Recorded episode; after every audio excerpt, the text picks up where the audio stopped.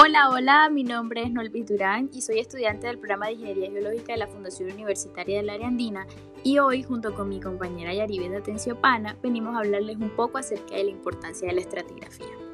¿Sabías que la estratigrafía puede definirse como el estudio de las sucesiones de roca y la correlación de eventos y procesos geológicos en tiempo y espacio? A no ser que hayan sufrido alguna deformación posterior a su depósito, los estratos suelen ser horizontales y pueden extenderse en grandes áreas geográficas. Un estrato se forma por el depósito de sedimento, es decir, de material acarreado por diversos agentes, ya sea agua, viento o la misma gravedad a lugares más bajos, en donde puede acumularse. Este material con el tiempo puede compactarse y litificarse. Existen cuatro fases básicas en los estudios estratigráficos. La primera consiste en inferir cómo se forman los estratos y para ello es necesario entender los procesos físicos, químicos y biológicos que condujeron la variedad de sedimentos.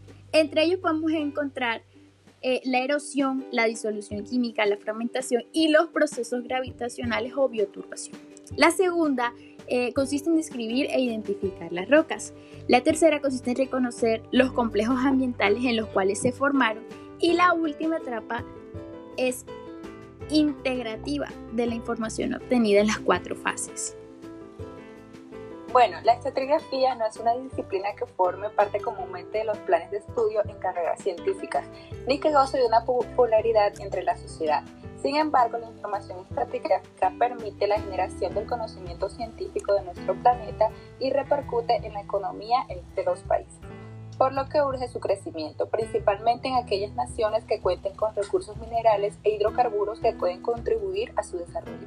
La clasificación estratigráfica ordena sistemáticamente y divide cuerpos de roca o de materiales no consolidados de la corteza terrestre en unidades basadas en sus propiedades o atributos inherentes la clasificación estratigráfica establece una jerarquía en la que las unidades mayores contienen a las menores. Los criterios para establecer la clasificación se revisan periódicamente y se incluyen en las ediciones posteriores del Código Estratigráfico. Muchas gracias.